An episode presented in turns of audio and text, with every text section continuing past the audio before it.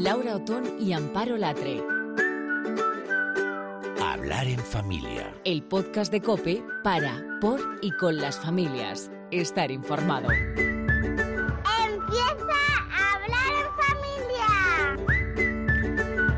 Hola, ¿qué tal? Sí, empezamos. Esto es Hablar en Familia y aquí estamos dos madres, periodistas, buscando la manera de hacer mejor lo que somos. Yo soy Laura Otón. ¿Qué tal? Yo soy Amparo Latre y en Hablar en Familia, lejos de buscar fórmulas mágicas, lo que queremos es compartir todas esas experiencias que pensamos que pueden ayudarte. Te traemos también expertos que saben de todo lo que nos interesa como familia. Y estamos ya sin tregua en esta segunda evaluación con los niños, ¿verdad? Inmersos. Una amiga con niños pequeños me decía que no consigue encontrar el ritmo de vuelta, pero si son más mayores, ¿verdad, Amparo? Ese ritmo escolar de las tareas o los exámenes también les cuesta más. Sí, ya te digo, en mi caso la primera evaluación es eh, algo así como ese momento para observar cómo van las cosas, eh, ver cuáles son las principales dificultades e intentar acompañarles en su día a día lo mejor que sé. Pero ahora ya en la segunda evaluación nos pilla a todos un poco más cansados y creo que es importante animarles y alentarles, intentar poner también cabeza con esos momentos de descanso y de desconexión. Y ante las dificultades, si las hay, lo que propongo es afinar un poco más, es decir, buscar ayuda si hay algún problema que no podemos resolver solos y estar más atentos en casa a esas cosas en las que a los niños se les puede ayudar a mejorar si estamos un poco más cerca. fíjate, leí hace unos días una entrevista con Javier Tamayo, que es uno de los grandes físicos de este país. Acaba de ganar un premio por sus descubrimientos descubrimientos en la detección temprana del cáncer y contaba que debido a su dislexia, su falta de atención, los problemas para concentrarse en el colegio, le llegaron a decir que no siguiera estudiando, que se pusiera a trabajar porque no servía para ello. Menos mal que no hizo caso. Pues sí, muchos habrán pasado por esto y yo creo que es una de las ideas que me hacen reafirmarme en algo que, que yo he comprobado muy de cerca, ¿eh? que con trabajo, que con esfuerzo y sin saber volar puedes tocar las nubes. Y hay excepciones, pero parece que en el actual sistema educativo el éxito se mide fundamentalmente por los aprobados. En Hablar en Familia hemos hablado de esto muchas veces. En España un chaval sale adelante, se aprueba y aprobar no siempre es fácil cuando los estudios cuestan, pero resulta que ahora vienen y nos dicen con un libro que aprobar es más fácil de lo que piensas. Lo publica la editorial Martínez Roca y lo ha escrito Pablo Po. Por supuesto, le hemos invitado a hablar en familia. Bienvenido a hablar en familia, Pablo.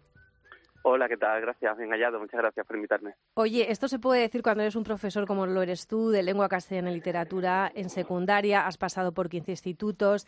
La verdad que yo me acordaba preparando la entrevista que la experiencia que tengo es que todos los profes de lengua y literatura soléis ser bastante enrollados, molan. No sé, ¿tus, tus alumnos eh, te hacen caso y, aprueban? Pues eh, depende, a ver, mis alumnos me hacen caso, depende de en qué, porque aunque le todas las técnicas y todos los, consejos que están volcados en el libro son los mismos que trabajamos en clase, tanto en tutoría, porque yo todos los años soy tutor, como en las clases de lengua, em, no lo terminan de hacer del todo. Entonces, en ese sentido, no me hacen caso, pero eh, todos los, los, consejos que tratamos, porque yo siempre complemento mi asignatura con consejos para la vida. Yo creo que la educación es una formación integral, tanto en lo académico como en lo personal, y sobre todo también en la formación en valores y para esas cosillas sí le escalan mucho más que el hecho de aprender a hacer un esquema o, aprender a utilizar la agenda. Al final se trata de aterrizar, ¿no? Todo eso que, les enseñamos. Eh, ¿Cuáles son los principales errores que desde tu experiencia tú percibes que cometen los chicos al estudiar? Hablamos de chicos de secundaria, ¿no? De, pongámonos a partir de los 12 mm, años, 11, 12 años, de, de la ESO, ¿no? Exactamente. Yo soy profesor de secundaria desde la ESO al bachillerato y principalmente os podría decir, el, el, más básico yo creo que es el no usar la agenda.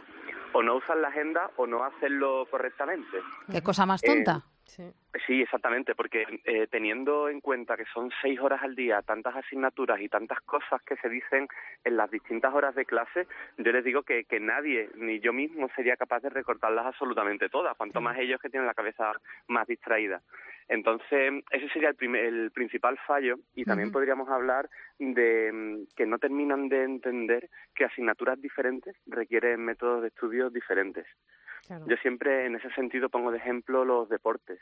Digo que a nadie se le ocurriría prepararse una maratón eh, nadando a, a crawl, por ejemplo, porque está claro que cada deporte tiene su estilo y su tipo de entrenamiento. Pues yo creo que en ese, en ese aspecto no se puede estudiar igual matemáticas que lengua y necesitan pues tener un abanico más amplio de, de técnicas de estudio para descubrir cuál es la que a ellos mejor les viene y cuál también es la más adecuada para qué asignatura. Claro, porque no a todo el mundo le funciona eh, igual, pero a mí me ha gustado que empiezas eh, con un chute de autoestima, ¿no? Y dices algo así como, si no apruebas no significa que eres tonto. A veces las etiquetas son terribles y es una de las cosas que a ellos mismos no les dejan eh, avanzar mucho más por encima de la agenda y de los sistemas de estudio. Es decir, el decir, bueno, es que yo ya tengo la etiqueta puesta y está todo perdido, ¿no?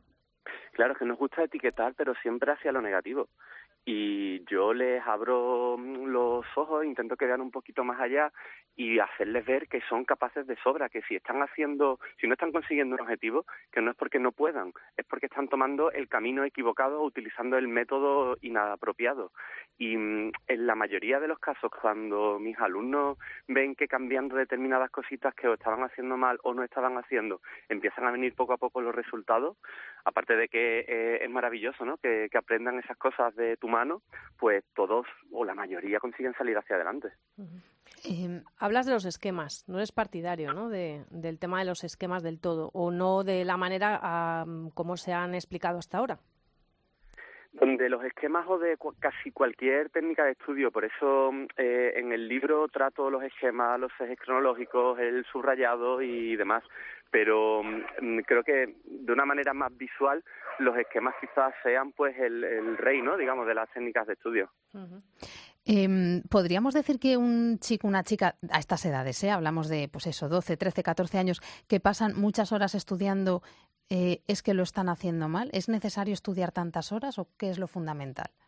Yo diría que sí, que si pasan tantas horas estudiando es que algo están haciendo mal, porque el contenido conceptual, la cantidad de cosas que hay que saber, digamos, en la secundaria no es tal que justifique el hecho de que un alumno o una alumna se lleve una tarde entera estudiando. A lo mejor hay determinados momentos del curso en los que sí, me refiero a estudio, ¿eh? no a trabajo, por ejemplo, con, con tareas o con deberes o trabajos que se hayan mandado. Pero en lo que a la propia preparación de un examen se refiere, yo creo que no hace falta dedicarle tantísimas horas, que se puede ser mucho más eficiente. Eh, Pablo, para gente que nos está escuchando que tiene hijos en la ESO, yo tengo un hijo en tercero de la ESO y he visto mucha diferencia de primero, segunda, o sea, he visto una evolución muy clara con unas necesidades muy distintas. O sea, en tercero de la ESO creo que ya hay que sentarse a estudiar mm, más, más tiempo, mm. pero sí. que es cierto que si no han venido entrenando en primero y segundo, eh, eso les cuesta, ¿no? Pero a lo mejor en primero realmente no hace falta, lo que decías tú, ¿no? Tanto tiempo de estudio, porque el contenido tampoco lo requiere, ¿no? Exacto, yo creo que primero de eso, primero y segundo de eso son los cursos preparatorios en tanto a técnicas de estudio, a la adquisición de un hábito de estudio y al, también a la adquisición de determinado grado de responsabilidad, que te va a ser fundamental para cuando en tercero la cosa sea un poquito más difícil y tú ya tengas pues esa soltura con las técnicas, ese hábito adquirido de ponerte a estudiar por las tardes de tal hora a tal hora. Primero y en segundo los conceptos son muy básicos. Más sencillos. Pero claro, en tercero es que se da el salto y ya es otra cosa. El libro, la verdad que lo que nos ha gustado, ¿verdad? Porque nosotros lo primero que hacemos es mm, eh, poner el pulgar por encima y hacer raca, raca, ¿no? Y pasar todas las hojas. en diagonal. Eso es, fundamental, ¿no? Y la verdad que está pensado para que lo lean ellos, eh, porque, bueno, pues eh, has cuidado mucho esta maquetación, esta presentación, para hacerlo atractivo, para hacerlo fácil, para hacerlo visual, para que ellos lo vean, ¿no? Claramente. Casi diría que es un libro de infografía pura y dura, ¿no? Porque está, bueno, aparte del contenido, pero cómo, cómo lo presentas, ¿no? Eh, lo que pasa que yo, echándolo eh, así un vistazo por encima y yéndome a las cosas que más eh, me interesan como, como madre para, para mis hijas, veía también que es que quizás es un libro no para que lo lean solos, no sé qué opinas, por eso te quiero preguntar, ¿es un libro para que lo lean ellos solos o para que lo leamos con ellos también para ayudarles? Pues yo creo que es la clave, la lectura compartida porque mm, tanto este libro como el primero que publiqué de Fabila Chaval eh, están sacados eh, de las reflexiones que sacamos en común en las tutorías que yo mantengo con las familias. Y mm, la práctica totalidad de las familias que acuden a tutoría, pues lo que muestran es un desconocimiento sobre técnicas de estudio, no sé cómo ayudar a mi hijo en tal asignatura, no sé si es correcto que me ponga o no me ponga. Entonces, eh, me ponga, me refiero a estudiar con ellos. Y, mm, la lectura conjunta de, por ejemplo, de este libro, de la probar es más fácil de lo que piensa, yo creo que va a dotar a la familia de mm, todas esas ideas que a lo mejor los hijos no van a entender a la primera, ellos sí, y al asimilarlas pues van a poder aconsejar de una manera mucho más efectiva a la hora de, solucionar los problemas educativos ¿no? que tengan nuestros hijos, o de recordar cómo se hacía un esquema, de recordar cómo se subrayaba, también incluso diría yo de adquirir determinados hábitos que creo que las familias deberían tener y o no se tienen o no se tienen en el grado en el que se debería, como por ejemplo el de revisar la agenda. Si yo hablo en clase de la importancia que tiene anotar todas las cosas en la agenda y le ofrezco un método basado en una serie de símbolos para anotar qué tienen que hacer, cuándo lo tienen que hacer y cuándo lo tienen que entregar, si el alumno sabe, porque yo se lo reviso en tutoría, pero si el alumno sabe que en casa también se le va a revisar, aparte de que se esforzará más en tener la agenda al día, anotando todo lo que se haya dicho en clase, yo creo que también se pierde un poco la, excusa típica que nos ponen los adolescentes de que hoy no tengo nada que hacer, porque siempre hay algo que hacer. Y así las familias sí podrían llevar un, conteo más exacto de qué es lo que se manda o se deja de mandar en, los centros educativos. Me gusta mucho tu proyecto, Pablo, porque hablas de motivación, porque hablas de planificación, de organización, y yo creo que eso es fundamental, como bien decías tú, para todo lo que hay que lograr a lo largo a lo largo de, la vida. Y los padres a veces estamos muy perdidos. Sería bueno que tuvieran una asignatura o, no sé, un apoyo de técnicas de estudio y planificación eh, al principio de, su andadura escolar. yo creo que, lo tendrían que hacer. Se hacen muchos centros, ¿eh? pero no en, en todos. En las tutorías se trabaja muchas veces y a mí me hace mucha gracia cuando viene mi hijo y me dice, tengo que estudiar sin el móvil en la habitación. Digo, digo muy bien. Llevo diciéndotelo, no sé cuándo. Pero tiene mucho más efecto, Pablo, cuando lo decís vosotros, porque son edades en las que aceptan no muy bien cualquier sugerencia que tú les hagas. Entonces, si lo decís vosotros va a misa y si lo decimos nosotros, pues eh, genera mucha resistencia, ¿no? Pero bueno. Sí, muchas veces el mensaje cala en función del, de quién lo dice, sí. Sí, sí, bueno, lo que está claro es que este es un libro bonito y las cosas bonitas tienen mucho poder. Yo creo que va a entrar fenomenal en muchos adolescentes porque es verdad que es, es un libro muy cuidado y, y te mm. queríamos felicitar por este trabajo porque puede hacer mucho bien. Genial para profesores también que preparen las tutorías como haces tú en esos institutos de Andalucía. 15 nada menos, tampoco llevas tanto tiempo, o sea, no dices 15 institutos en 10 años, eh, no has sacado plaza, quiero pensar, no llevas ahí. yo es que empecé en 2009, yo hice cuatro posiciones, aprobadas las cuatro hasta que en la última por fin obtuve la plaza, ¿no? Entonces, como he sido bastantes años interino, por eso he pasado por tantos institutos, porque al principio lo que hacía eran sustituciones cortas. Y qué grandes y qué valor tienen todos los interinos de este país que no sacan plaza, que algún día tenemos que hablar también de eso. Pues sí. Porque es un sistema completamente injusto, pero eso es un temazo, Pablo. Bueno, pues aprobar es más fácil de lo que piensas. Lo publica la editorial Martínez Roca y lo ha escrito Pablo Po, que ha estado aquí con nosotros en Hablar en Familia. Pablo, te vamos a llamar más veces, ¿vale? Para que nos cuentes más cosas. Genial, cuando lo necesitéis. Muy interesante la entrevista. Muchas un abrazo, hasta luego.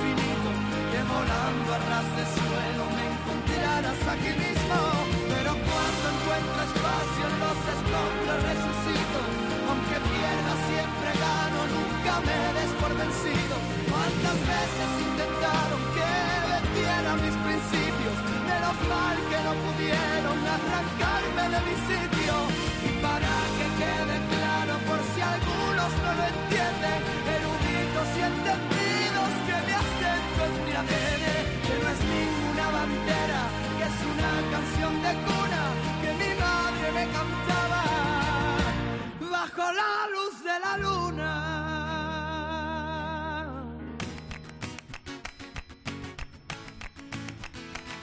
Laura Otón y Amparo Latre. Hablar en familia. Cope, estar informado.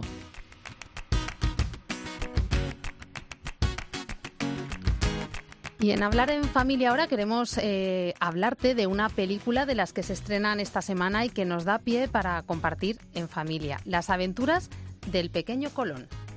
Marineros, todo a babor. Levantad las velas. ¿Os he hablado alguna vez de Isla Brasil?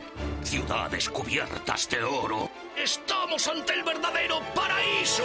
Cristóbal Colón, te lo he dicho muchas veces. Este viejo está loco y este lugar es peligroso. Pero padre, solo estaba con mis amigos. Es muy importante que encuentre la isla Brasil. Así que te has creído lo de la historia de esa isla. Yo sí iré contigo. ¿Tú te crees que si esa isla existiera, no la habrían descubierto ya? Solo quiero enseñarte algo.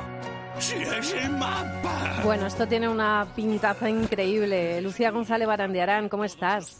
Pues estupendamente. Qué Encantada de estar otra vez en, en Hablar en Familia. Otro con- año más. Otro año más con estos dos fenómenos de, de los micros. Ah, tú que nos quieres. Oye, Bosco Films está detrás de una película con mensaje para toda la familia.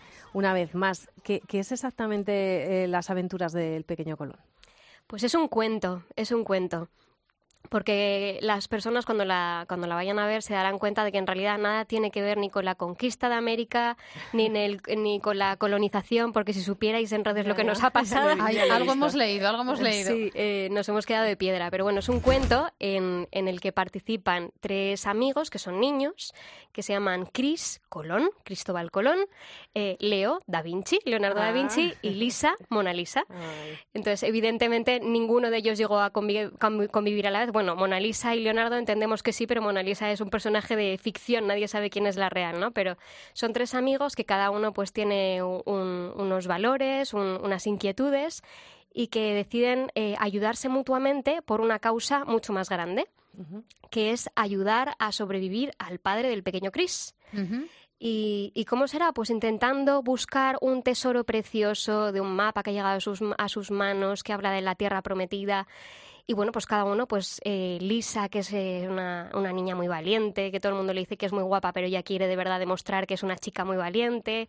Leonardo, pues que está eh, empezando a trapichear con algunos inventos que tiene en mente para volar. y, y luego, por supuesto, eh, Cristóbal, Chris, que, que, bueno, pues que es el más interesado en que su padre pueda, pueda salir adelante. Ujú, O sea, que es un acercamiento desde la ficción y desde la imaginación a tres personajes históricos, de, de alguna manera, ¿no? Y conocer un poco más sobre, sobre historia, sobre arte y pues sobre, un geografía. También se habla de mitología, porque eh, para poder llegar a la tierra prometida tendrán que atravesar por el reino de los mares, con sus reyes, con sus sirenas, con... Se habla de muchas cosas, en realidad, a pie para poder tratar muchas cosas en familia. y, y, de hecho, pues eso, desde Bosco Films estamos muy interesados en que se pueda educar en aprender a ver cine y en cómo ver cine.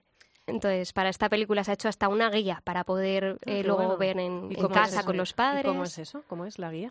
Pues eh, precisamente porque creemos que los niños desde que nacen ahora están, están con una pantalla Sí, por delante y, muchas veces pues no, no aprenden a ver con criterio, ven simplemente, ¿no? Y, es verdad que el lenguaje del cine al final tiene muchas cosas por detrás, muchos modos de contar sin contar, ¿no? Si- sino simplemente visualmente. Entonces queremos enseñar a mirar, enseñar a ver a los más pequeños. Entonces pues se trata eh, pues de que aprendas quiénes son los que hacen cine, que por supuesto sepas algo de geografía, algo de historia, algo de mitología en, en este caso, de arte, y luego también a aprender a ver los mensajes que hay detrás de las películas. Pues por ejemplo, eh, Colón está empeñado en encontrar un gran tesoro, vale, pero ¿cuál es el tesoro de tu vida? ¿No? O sea, es aprender a ver un poquito más allá dentro de lo que es eh, el hacer cine. ¿Y dónde, dónde podemos hacernos con estas guías? Porque seguro que alguien nos está escuchando y dice, yo quiero una, quiero una para mi clase, para mi familia, para... Claro que ¿Dónde- sí. ¿Dónde tenemos estas guías? Pues simplemente escribiendo a la, a la web de Bosco, que ahí hay un email, es info arroba boscofilms.es y ahí la tenemos además de manera gratuita en- para poder, eh, pues, si se clica, se puede descargar de manera gratuita y de hecho, pues eso la pueden trabajar los padres con los niños, me los puedes llevar al cine. Nos da la razón. Nosotros llevamos diciendo que, bueno, nada, que tampoco es que hemos descubierto la gaseosa, ¿no? No se trata de eso, pero es verdad que es que el cine es una herramienta ya no solamente ocio y entretenimiento, sino que considerábamos siempre desde el minuto uno, por eso queríamos contar las cosas que merecían la pena en hablar en familia, porque es una herramienta, ¿no? Para educarles en todo, en los sentimientos, en las emociones, en la realidad, depende de la edad que tengan, mostrarles, pues, pues cómo es eh, la vida que se van a encontrar y qué mejor forma de hacerlo audiovisualmente que todos los neuropsicólogos dicen que es la mejor forma de entenderlo, ¿no? Hmm, De hecho, dicen que es, el, el- es su lenguaje, ¿no? Hoy, hoy los, los niños hablan y ven todo y aprenden todo a través de la pantalla. Entonces es aprender a hablar su lenguaje, pero dándole un- unos pocos criterios, ¿no? Y sobre todo que yo creo que eh, cada vez hay más películas infantiles y es verdad que cada vez son mejores el tipo de animación, pero también intentan meter mensajes subliminales, ¿no? o al sí, menos intentan, no, los meten, los meten, los meten directamente, ¿no? Antes eran más subliminales, ahora Sí, quizás menos, ¿no? Entonces, encontrar películas que sean limpias en, en todos los sentidos y que, y que sigan educando pues en, en eso, en el valor de la familia, en, en el poder ayudar siempre al de al lado sin pensar por delante en ti mismo, o sea, en, en cosas que, que de verdad te, te hagan eh, entender quién es un héroe, de verdad, ¿no? Claro. ¿Son los superhéroes o puedes ser tú un héroe? Y yo por lo que has contado veo, que, bueno, efectivamente que es una película mm, a la que podemos llevar a nuestros peques sin ningún tipo de problema, porque como decía, esto es una película limpia, pero que también los mayores vamos a disfrutar. Vamos a encontrar ahí mensajes, eh, imágenes eh, que también nos lleguen ¿no? a lo más profundo. Sí, de hecho yo, yo creo que esta animación es eh, una animación más de la que nosotros estábamos acostumbrados, ¿no? Los de, eh, pues ahora todo es en 3D, esta es una animación un poco más clásica, pero sí, tanto lo- los padres vamos a disfrutar mucho más porque además ya conocemos en cierto modo la historia, ¿no? Entonces el poder contar la parte más bonita quizás de pues de quién era Cristóbal Colón y lo que implicaba, ¿no? Quiénes eran los reyes católicos, por qué él hizo ese viaje, no sé, yo creo que da pie para poder hablar mucho también nosotros rememorar e incluso a lo mejor estudiar, ¿no? Un poquito Recordar, y sí, sí. recordar y, y poder contarle pues eh, nuestra historia eh, a los a nuestros pequeños, ¿no? Ujú. Oye, tenemos este año recién estrenado. ¿Cómo se presenta el 2019 en cuanto a cine de este mm, compenso de valores? ¿Cómo, cómo tienes muchas cosas previstas? Pues o- yo creo que viene cargadito, ¿eh? Sí, Ay, Ah, qué bien. Y Bueno. eso que el año pasado eh, ya, estuvo ya fue, Buen año, ¿eh? sí, Fue buen sí, sí, eh, la verdad es que estuvo muy bien y quiero que precisamente porque estuvo bien hay mucha gente que vuelve a apostar para poder llegar a las salas con este tipo de contenidos. Pues cuánto me Así alegro. que Como madre y también como informadora, como comunicadora, claro pues que al sí. cine. Estos días además que hace frío, Sí, Pues además todavía hay que aprovechar hay que, hay que irse al cine, claro. Bueno, no te vayas, pues no sé si tienes mucha prisa, porque mira, a raíz de esta historia se nos han ocurrido pararnos a pensar en lo importante que es educarles desde que son pequeños con esas herramientas apropiadas, como decíamos, la literatura, lo vemos en los cuentos cada semana, historias que en el cine como la que nos ha contado ahora mismo Lucía, y el arte también, con actividades que, por ejemplo, muchos museos preparan los fines de semana y que son gratuitas para las familias, pero siempre podemos dar una vuelta de tuerca. El arte, bueno, como decía Laura, pues nos ofrece la posibilidad de otra mirada, de otra manera de expresarnos. En definitiva, nos enriquece y por eso cuanto más contacto tengamos con el arte y cuanto antes, pues mejor. Y para hablar, para hablar de todo ello en, en Hablar en Familia, esta semana hemos querido invitar a Leticia Sierra, es maestra en el Colegio eh, Nuestra Señora de Loreto de Madrid, en infantil y primaria, y es madre de dos peques, así que sabe mucho de todo esto por partida doble. Leticia, bienvenida a Hablar en Familia. Hola, muchísimas gracias. ¿Es tan importante el arte, como estamos diciendo, desde que son pequeños? Pues es importantísimo para mí desde luego y, y creo que el que no lo piense se está perdiendo se está perdiendo muchas cosas desde muy pequeños además. En el cole donde yo trabajo, gracias a Dios tenemos una mm, un atelier desde que son pequeños y aprovechamos esa primera infancia que es en la que crean súper libres, sin barreras y, y al final es que es fundamental. ¿Por qué es importante que ellos entren en contacto con esta manera de expresarse? Mm, ¿Qué les aporta a los niños? Aunque parezca muy evidente, pero explícanos. Pues mira, es, eh, o sea, lo primero que has dicho que es súper importante y mucha gente no sabe es que el arte les ayuda a expresarse. Y desde tan pequeños que muchas veces no tienen la capacidad de expresarse con su lenguaje, pues el arte les ayuda muchísimo, muchísimo. Y además tienen la capacidad tan pequeños de crear sin barreras. Entonces, es, es fundamental, ¿no? Crearles ese, ese mundo y dejarles experimentar con texturas, que les ayuda un montón a desarrollar toda la parte neuronal. Y, y, bueno, y es que el arte al final, durante toda la vida, nos ayuda muchísimo en la concentración, en la atención, en la creatividad, nos hace mucho más sensibles, ¿no? Nos, hay una cosa que se llama la inteligencia estética, que, el arte nos ayuda muchísimo a, a, desarrollarla, ¿no? Y cuando Garner ya en los 80 hablaba sobre todas las inteligencias múltiples y tal, hay que tener en cuenta que todos somos inteligentes en, en algo. Y el arte es una de esas cosas. De todas formas, eh, estamos hablando desde cuando son muy pequeños, pero es algo que hay que potenciar y hay que seguir potenciando eh, según siguen creciendo. Yo recuerdo de haberlas apuntado a clases de extraescolares de, arte, porque cuando empiezan a ser más mayores y ya pueden hablar y pueden ver exposiciones, pues es alucinante ver cómo se sientan eh, enfrente de un cuadro de Chagall, un Modigliani y pueden, no sé, crearles esa, esa cultura, ¿no? De que, que de otra manera a lo mejor cuando se tienen que encontrar, cuando llegan a una edad que tienen que estudiarla, pues puede ser una manera más árida, ¿no? Esta forma eh, ya lo conocen, ya es como algo que les es eh, útil, pues, pues como, o sea, que les es conocido, como un dibujo animado, ¿no? Como, no sé si es simplificarlo mucho, ¿no? Pero no sé si estarás de acuerdo que, que es darle, mm, bueno, pues un poco más de, em, de ayuda, ¿no? A la hora de entender la historia del arte. Completamente. Yo creo que el arte les ayuda a conocer la historia, conocen otras culturas, conociendo otras culturas se hacen mucho más tolerantes, son mucho más abiertos mentalmente y al final cuando eres más culto, más abierto, más tolerante, eres más feliz también. es que es que ayuda a todo. Eh, Leticia, ¿qué podemos hacer desde casa? Porque esto es algo que, que, no podemos delegar solo en el colegio. sin que manchen. bueno, asumo que algo habrá que manchar, pero, hay que manchar mucho. Pero, pero ¿qué podemos hacer desde casa? Ideas sencillas que estén al alcance de todos. Mira, es verdad que hay que ser comprensivos con los padres. Yo entiendo perfectamente que efectivamente, o sea, no les podemos dejar libres con una témpera y un pincel corriendo por casa porque yo incluida me muero. O sea, no, lo quiero disfrutar. Pero es verdad que, mira, si lo pensamos bien, yo por lo menos que yo con mi madre pintaba mucho, tengo los mejores recuerdos, esos momentos de calidad. Son, son tiempos de calidad que se pasa con los padres si tenemos un hule en casa, una tela que no nos sirva, una camiseta para no mancharnos y que no vivamos estresados con ensuciarnos y ensuciar la mesa o lo que sea. Eh, realmente, y luego hay otra cosa muy importante, que es tener materiales mínimamente de calidad. O sea, no tienen que ser materiales artísticos profesionales, pero si una cera que pinte, porque es que hay unas ceras horribles que es que no hay manera de los pobres niños. cierto, sí, sí. Con las, con las acuarelas pasa igual, que es algo que les atrae mucho, pero hay algunas que son horribles, no hay forma de, que el color salga, ¿no? Sí, es tremendo, la verdad. Que Cuidar un poquito la calidad, ¿no? De lo que les ofrecemos. Sí, sí es importante. Sí que es importante porque ellos van a ver que los resultados de lo que están haciendo son mucho mejores. Es como si les compramos una calculadora que algunos resultados no están bien. Pues, claro. pues, claro, al final es, es importante.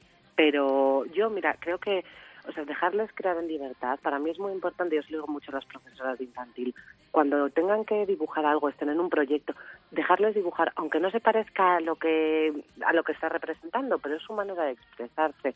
Menos dibujos ya hechos que imprimimos de internet o un libro que compramos ya hecho para que coloreen, ¿no? Al final eso mina un poco su autoestima, mina su creatividad, pues dejarles libres, en, el atelier que, tenemos en el cole y que trabajamos súper pequeños, tenemos muchísimas actividades, bueno, todas prácticamente, no tienen el final cerrado.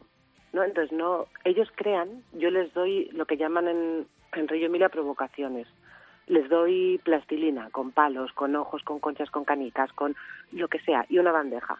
Y cada uno crea unos crean en escultura a lo alto, otros en plano, otros se dedican a jugar con las canicas y les hacen caminos, pero cada uno crea lo que a él le interesa y también pues un poco basado en su inteligencia, ¿no? Qué interesante. Es muy importante, sí. Bueno, pues oye, tomamos nota, Leticia, de estas pistas que nos das para poder potenciar también este tipo de inteligencia, como decías tú, que no, mm. no todo es pues el razonamiento lógico o otro tipo de inteligencias que a lo mejor mm, se han trabajado más, ¿no? Que, que, no dejemos de lado pues este tipo de, expresión que es tan importante y tan enriquecedor para ellos. Y me pues encanta lo, de la, lo del atelier, me encanta, ¿eh? Me encanta. no, eso es la verdad, y es que hay que verles, ¿eh? Por cierto. La verdad que es que es para poner un vídeo y es que disfrutan es que les al principio te dicen, me he manchado la mano. Y digo, bueno, no pasa nada, son lavables. Y ya se vuelven locos. Y, pero dentro de que ellos están controlados porque saben que están en el cole y que aquí tampoco se puede hacer cualquier cosa, pero disfrutan muchísimo del arte, muchísimo. Y cuando son más mayores, lo que tú me decías, pues reconociendo, a mí me escriben alumnos que he tenido a lo mejor en primaria que han estado en un país, no sé dónde, han entrado en un museo y se han acordado de mí porque han visto un artista que conocían ya. Y a ellos les, les gusta, pero aparte de eso, ya déjame que te que deje lo último. Yo creo que lo que tú decías de la importancia de las inteligencias y demás, hay que tener en cuenta que ahora mismo los niños del colegio salen como en un ambiente muy muy homogéneo. O sea, todos tienen unos conocimientos muy parecidos y tienen todo ese conocimiento a golpe de clic, ¿no? Porque esa, esa parte del conocimiento ya, ya la tienen todos iguales. Entonces, la parte de la creatividad es fundamental que la potenciemos. Si en los colegios no se hace mucho, pues en casa también. Porque al final va a ser la moneda de cambio del siglo XXI. O sea, el, cuando llegues a un trabajo y puedas ofrecer unas respuestas diferentes y puedas crear cosas diferentes con lo mismo que tienen todos, vas a tener un valor extra. Efectivamente. Pues con eso nos quedamos, y con la cuenta de Instagram de Atelier Loreto, donde cualquier persona que nos esté escuchando pueda ver lo que Leticia trabaja con sus alumnos. Muchísimas gracias. Un abrazo, Leticia. Un abrazo, muchas gracias. Hasta luego. Hasta luego.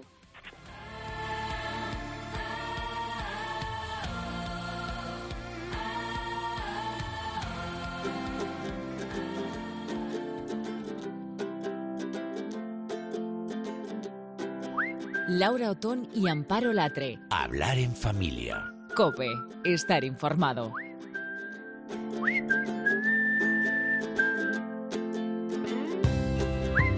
Desde que empezó a sonar este tema, nosotros nos hemos hecho eco en este podcast, en Hablar en Familia, porque el Gobierno prevé un cambio en la educación especial que de momento empieza por algunas comunidades donde ya la ley se ha ido desarrollando eh, y empiezan a aparecer ya esos mecanismos para hacer desaparecer los colegios de educación especial. El objetivo es que estos niños estén en colegios convencionales integrados con el resto de, pequeños. De hecho, eh, estudian 181.530 niños en centros ordinarios compartiendo clases con el alumnado en general. Pero luego hay otros 35.886, que es algo así como el 17% del total, que lo hacen en centros especiales o aulas específicas de colegios ordinarios. Estas dos modalidades eh, están rechazadas por el Comité eh, sobre los Derechos de las Personas con Discapacidad de Naciones Unidas. En España hay que decir que hay 477 centros de educación especial. El 59% son privados, pero es verdad que casi todos son concertados.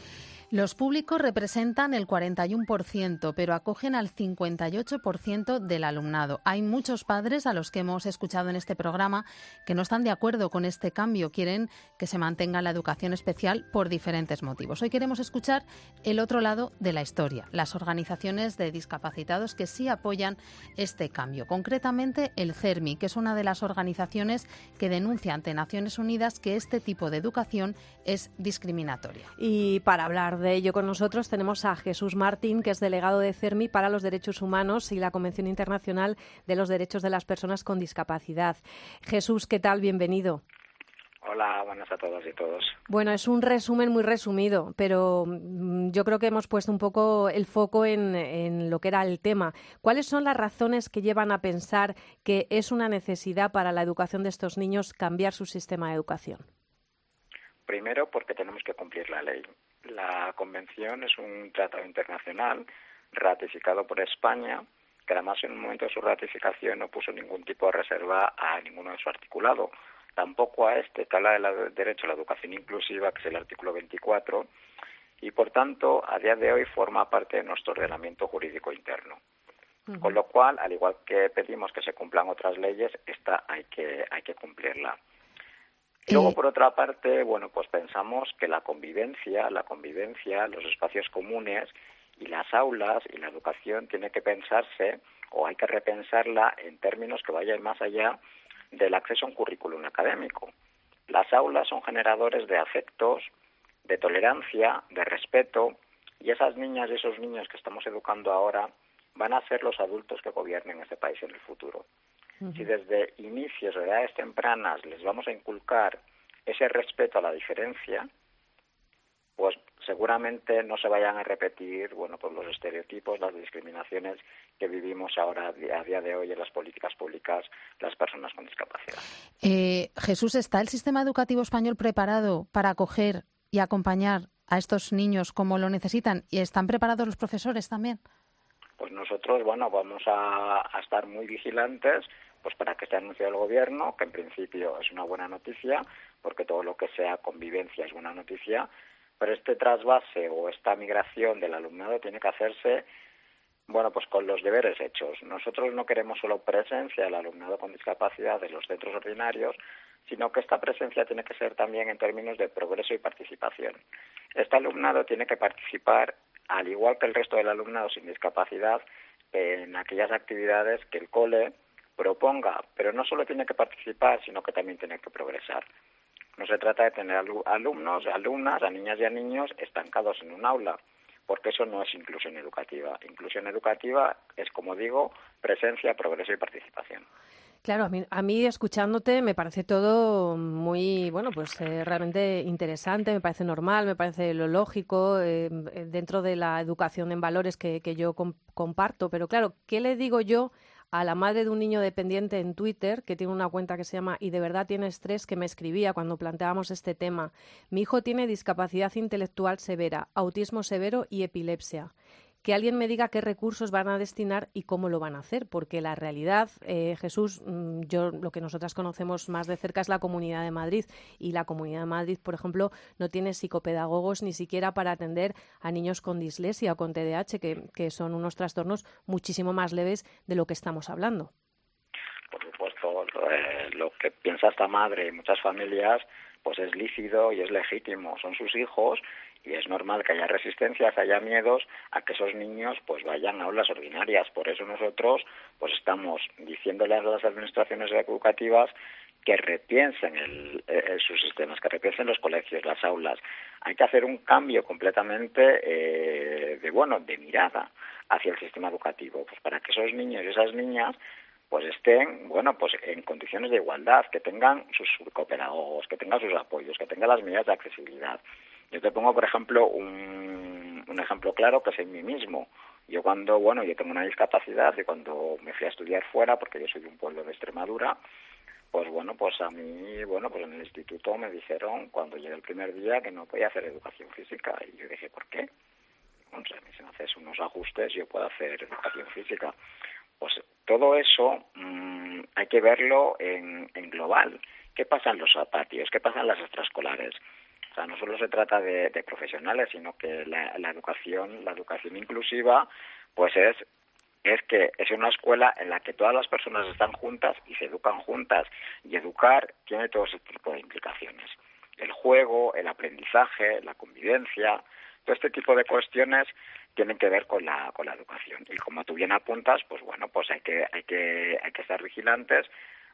Y yo, bueno, pues confío en el Estado de Derecho, confío que, que el Ministerio de Educación y si las administraciones educativas han hecho este anuncio, supongo que no lo harán, que no la, que no lo habrán hecho sin ningún tipo de sentido, sino que tendrán preparados esos centros para acoger a esta diversidad humana. Sí, sí, eso esperamos todos, porque si no, realmente ya no se trata solo de, de una adaptación curricular, se trata de mucho sí. más, claro. Jesús, yo lo que veo es que quitando una opción del panorama educativo, salimos todos perdiendo. Yo tengo tres hijos, cada uno es totalmente distinto y yo no quiero ofrecerles lo mismo a los tres, quiero darles a cada uno lo que les ayuda a sacar su máximo potencial.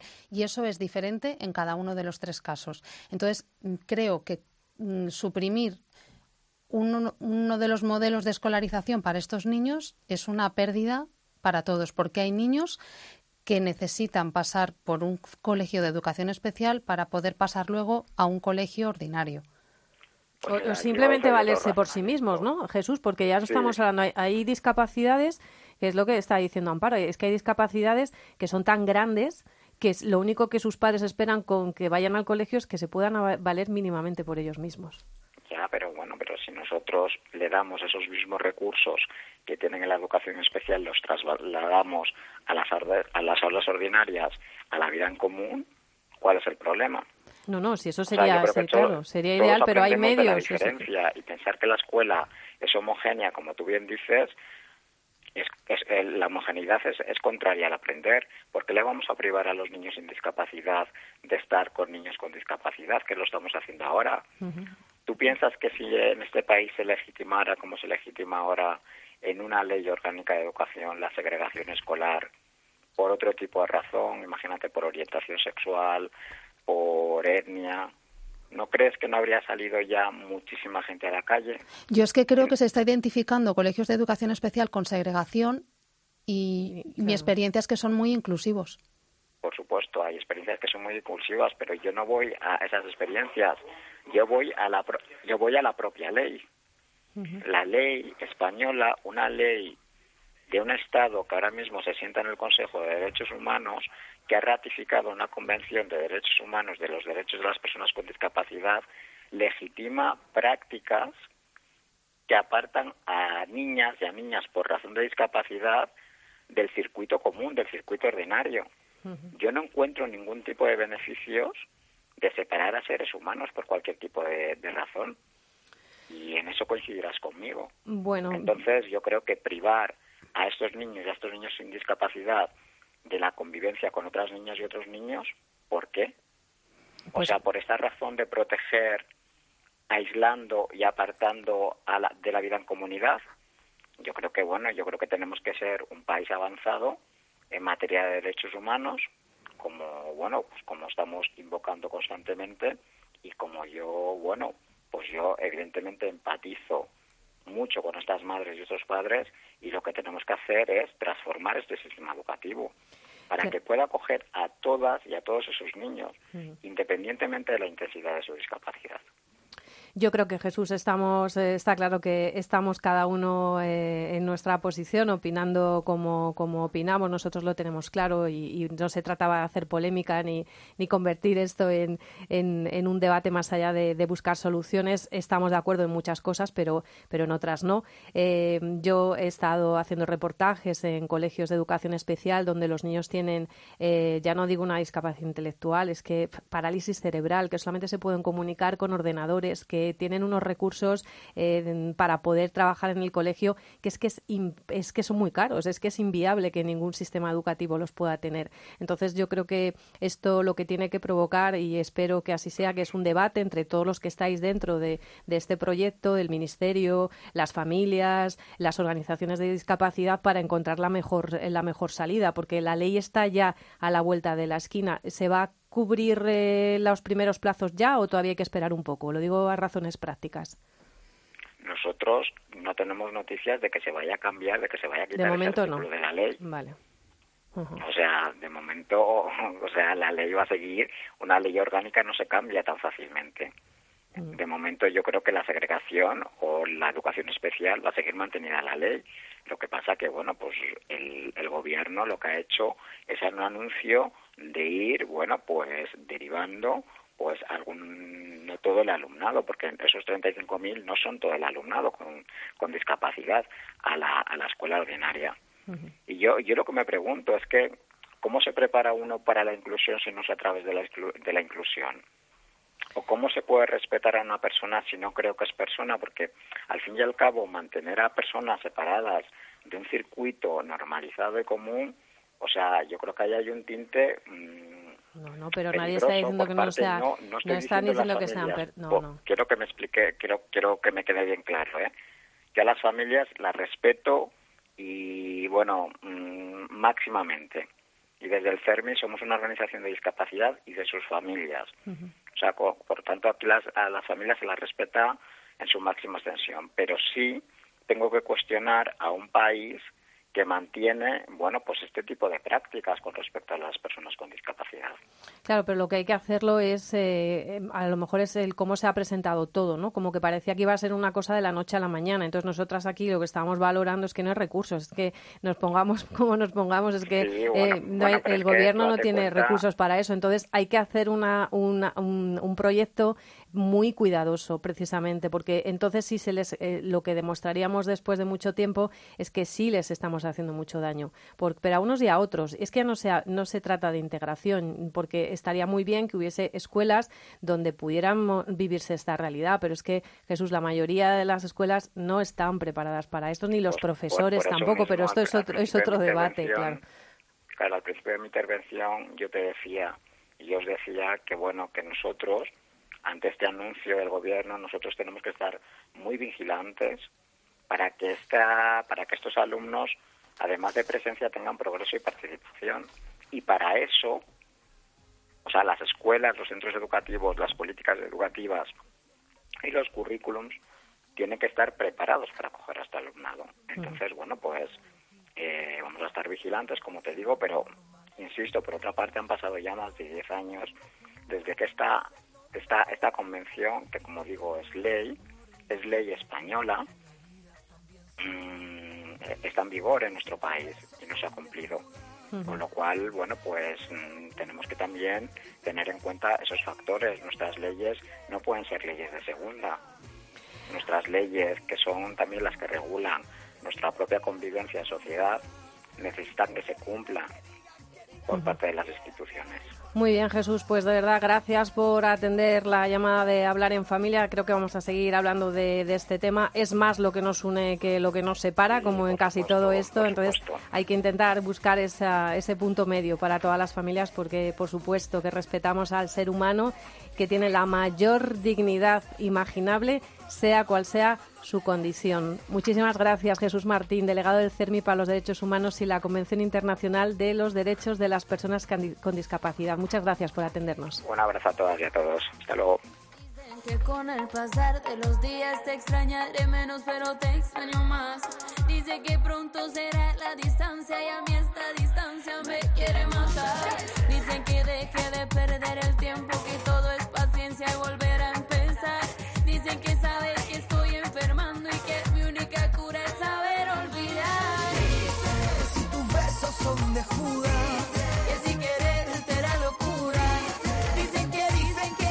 Uy, Amparo, aquí tenemos mucha tela que cortar ¿eh? todavía. ya te digo. y es que nosotras no somos amantes de la polémica, ni nos gusta aquí echarnos al, barro. Así que nada, yo creo que mejor así ir escuchando a unos y a otros y que cada uno se haga su composición de lugar. Fíjate, una cosa bonita, cambiando completamente de tercio. Ha contado Sergio Barbosa una historia en Herrera en Cope de cómo una madre eh, puede realizar una gesta muy especial y nosotras queríamos recuperarla eh, porque seguro que has dicho muchas veces eso de yo que soy madre no puedo hacer ya lo que hacía antes. Pues, pues borra eso de tu mente. Bórralo, bórralo. No, puedes hacer mucho más. ¿Qué tal? ¿Cómo va la cosa? Yo estoy todavía asombrado con las historias que uno se encuentra por estos mundos de Dios. Resulta que estos días se ha celebrado la Mountain Spine Race, que viene a ser una de las carreras de ultradistancia más importantes del mundo. 430 kilómetros que deben hacerse como cada corredor entienda, parando a dormir cuando lo estime oportuno. Bueno, pues la vencedora, imponiéndose incluso a los hombres, ha sido una mujer, Jasmine Paris, británica y para más señas, madre de una niña a la que encima tenía que dar de mamar. Intentó destetarla en diciembre, pero se puso mala, no comía, y la situación desaconsejó quitarle también la leche justo en ese momento. Así que Jasmine se colocó las zapatillas para competir con la flor y la nata de la ultradistancia, sin olvidarse de su niña aprovechó las paradas técnicas para sacarse leche.